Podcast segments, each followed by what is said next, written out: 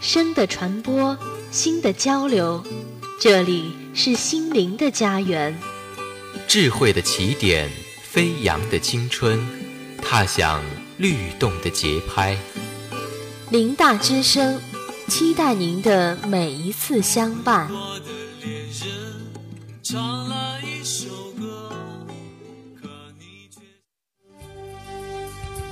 宣传党的政策，聚焦时政热点，传递校内新闻，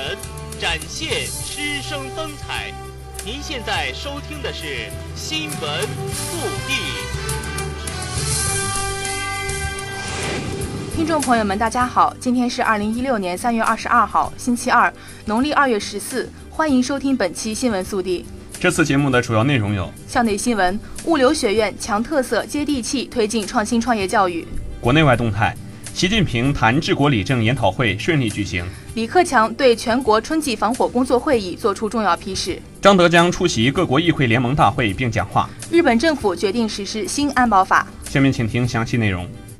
首先，让我们来关注校内新闻：物流学院强特色、接地气，推进创新创业教育。本台讯，三月二十一号，为贯彻商贸物流研究三步走部署，推动学生创新创业教育的年度计划，物流学院与临沂市经信委、临沂市交通局、临沂市交警支队联合召开了商贸物流发展研讨会，旨在强化物流学院商贸物流教学和科研特色，深挖商贸物流的研究热点，对接地方需求，为学生的创新创业指点迷津，保驾护航。研讨会上，与会专家分别介绍了临沂商贸物流信息化的发展历程、各自部门分管的物流业务、物流政策法规、管理服务项目、业务创新情况以及各自业务遇到的问题和难点，为商贸物流的教学、科研、培训等提出了建议，探讨了与物流学院的合作意向，建立适合创新创业人才培养的课程体系，是当前高校创新创业教育所面临的重要问题。本文立足于高校人才培养目标，探讨高校大学生创新创业素质模型的内涵，并结合素质模型框架设计出高校创新创业教育课程体系，力图为高校有效地提高学生创新精神和创业能力提供思路和范例。建立适合创新创业人才培养的课程体系，是当前高校创新创业教育所面临的重要问题。立足于高校人才培养目标，探讨高校大学生创新创业素质模型的内涵，并结合素质模型框架设计出高校创新创业教育课程体系，力图为高校有效地提高学生创新精神和创业能力提供思路和范例。通过本次研讨会，进一步了解了政府和企业面对临沂商贸物流发展的所想所盼，丰富了教学资源，指明了学生创新创业的方向。接下来，让我们关注国内外动态。习近平谈治国理政研讨会顺利举行。本台讯，三月二十一号，习近平谈治国理政研讨会在捷克众议院举行。此次研讨会由中国国务院新闻办公室、中国驻捷克大使馆主办，捷克众议院、中国外文局承办。捷中两国政界、学界人士畅谈对该书的认识，一致认为该书既是中国领导人解决国内国际问题的智慧结晶。也是国际社会了解当代中国的重要窗口和寻找中国问题答案的宝贵钥匙。首先，捷克众议院副主席菲利普致辞，他表示，面对国际形势和国内发展阶段性特征的重大变化，习近平主席提出了一系列治国理政新思想、新理念、新战略，为中国经济社会发展指明了方向。这些执政理念都浓缩在《习近平谈治国理政》这本书中。通过这本书。人们不仅可以更好地理解中华民族伟大复兴的中国梦的内涵，而且对中国经济发展模式的重大转变会有更加深刻的认识。菲利普表示，习近平主席提出的一带一路合作倡议对于中国和世界的可持续发展具有重要意义。一带一路虽然是中国提出的，但不是中国的独奏曲，而是世界各国的交响乐，沿线各国都可以参与进来，共同繁荣。捷克愿同“一带一路”进行战略对接，实现共同发展。中国是世界大国，不仅是全球务实合作的主要参与者，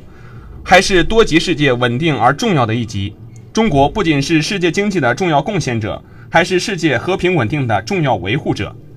李克强对全国春季防火工作会议作出重要批示。本台讯，三月二十一号，全国春季农业生产暨森林草原防火工作会议在江苏省泰州市召开。中共中央政治局常委、国务院总理李克强作出重要批示。批示指出，毫不放松抓好农业农村工作，特别是当前的春季农业生产，对于经济社会发展全局至关重要。各地区各部门要牢固树立新的发展理念，着力转变农业发展方式，引导农民以市场为导向，优化种养结构，加快发展多种形式农业，适度规模经营，多渠道增加农民收入。要抓住农时，扎实开展春耕备耕，强化政策扶持，统筹做好森林草原防火、脱贫攻坚、农田水利建设和防汛抗旱等各项工作，确保实现“十三五”农业农村发展良好开局。中共中央政治局委员、国务院副总理汪洋出席会议并讲话。他强调，要认真贯彻李克强总理重要批示精神，周密部署、精心组织，扎实抓好春季农业生产各项工作，不断开创农业农村发展新局面。汪洋强调，当前我国农业主要矛盾已由总量不足转变为结构性矛盾，农产品阶段性供过于求和供给不足并存，要大力推进农业供给侧结构性改革。当前脱贫攻坚任务繁重，要有序推进异地扶贫搬迁、产业扶贫等各项脱贫举措，确保完成脱贫任务。张德江出席各国议会联盟大会并讲话。本台讯，三月二十一号，应各国议会联盟主席乔杜里邀请，全国人大常务委员会委员长张德江出席在赞比亚首都卢卡萨举行的各国议会联盟第一百三十四届大会并讲话。张德江出席大会开幕式，是中国全国人大常务委员会委员长首次出席议联大会。赞比亚总统伦古和国民议会议长马蒂比尼、各国议会联盟主席乔杜里在开幕会上致辞，联合国秘书长潘基文发来视频致辞。张德江在大会全体会议上做了题为“共商合作、共促民主、共谋发展”的讲话。他指出，多年来，中国始终坚持从国情和实际出发。借鉴国外政治文明有益成果，找到了一条适合中国国情的政治发展道路，形成了一套独具特色的政治制度体系。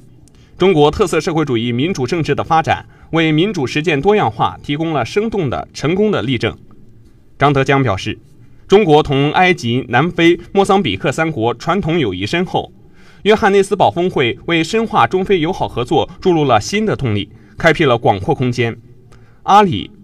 姆贝特·马卡莫表示，愿加强同中国全国人大的交流，努力把领导人共识转化为具体合作成果，推动双边关系、中非关系深入持续发展。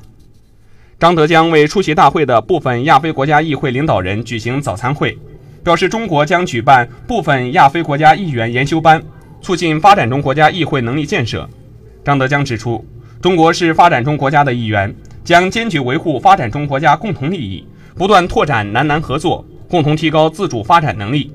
一联主席和秘书长以及六国议会领导人表示，感谢中方提供的支持与帮助，愿不断加强同中方的交流合作。日本政府决定实施新安保法。本台讯，三月二十二号，日本政府在本月内阁会议上正式决定，将于二十九号起开始实施解禁集体自卫权的安全保障相关法。日本首相安倍晋三在国防卫大学毕业仪式上训话。鉴于安保法即将正式施行，安倍强调，在新的任务中，现场的队员们也要在确保安全的情况下妥善实施，必须预想到任何场面，做好周全的准备。据了解，该校本届毕业生共有四百一十九人，其中女性三十一人，四十七人选择不加入日本自卫队，为历史上第四多。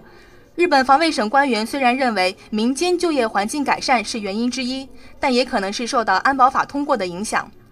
安倍还在训话中就安保法指出，为了给子孙后代留下一个和平的日本，我们必须构筑起牢固的基础。对此进行通盘考虑后的结论便是和平、安全、法治。要求毕业生们对自卫队任务扩大表示理解。此前，安倍政府一直在警惕反对该法的舆论再次高涨，计划把日本自卫队在海外使用武器营救联合国人员的驰援护卫等基于安保法的新任务延迟至夏季参院选举之后。对此，日本民主、共产等五个在野党向国会提交旨在废除安保法的法案，欲使之成为参院选举的争论点。另一方面，为赋予日本自卫队新任务的准备工作，由于考虑到对参院选举的负面影响，而没有加以推进。日本防卫省将继续进行针对支援护卫等新任务的武器使用标准的修改作业。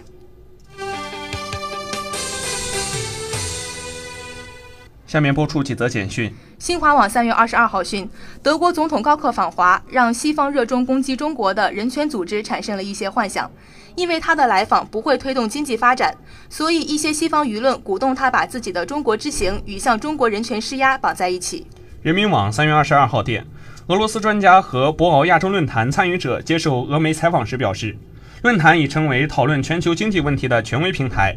本届博鳌亚洲论坛框架下，涉及经济发展、政治、文化、网络技术和创新领域。中新网三月二十二号报道，奥巴马率团抵达哈瓦那，成为八十八年来首位访问古巴的美国总统。古巴领导人劳尔·卡斯特罗在哈瓦那革命宫会见了奥巴马。环球网三月二十二号消息，澜沧江湄公河首次领导人会议将在海南三亚举行，应李克强总理邀请。柬埔寨、老挝、缅甸、泰国、越南五国领导人将共同出席会议，并举行蓝莓合作启动仪式。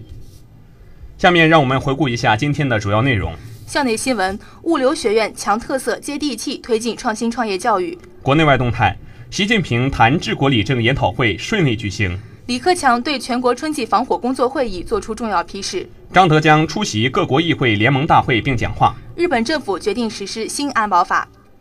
本期新闻速递节目到这里就结束了，感谢播音韩耀卫、杜富恒，导播张永康，记者王悦、马小雨，节目监制姚雪杰。欢迎您继续收听我台其他节目。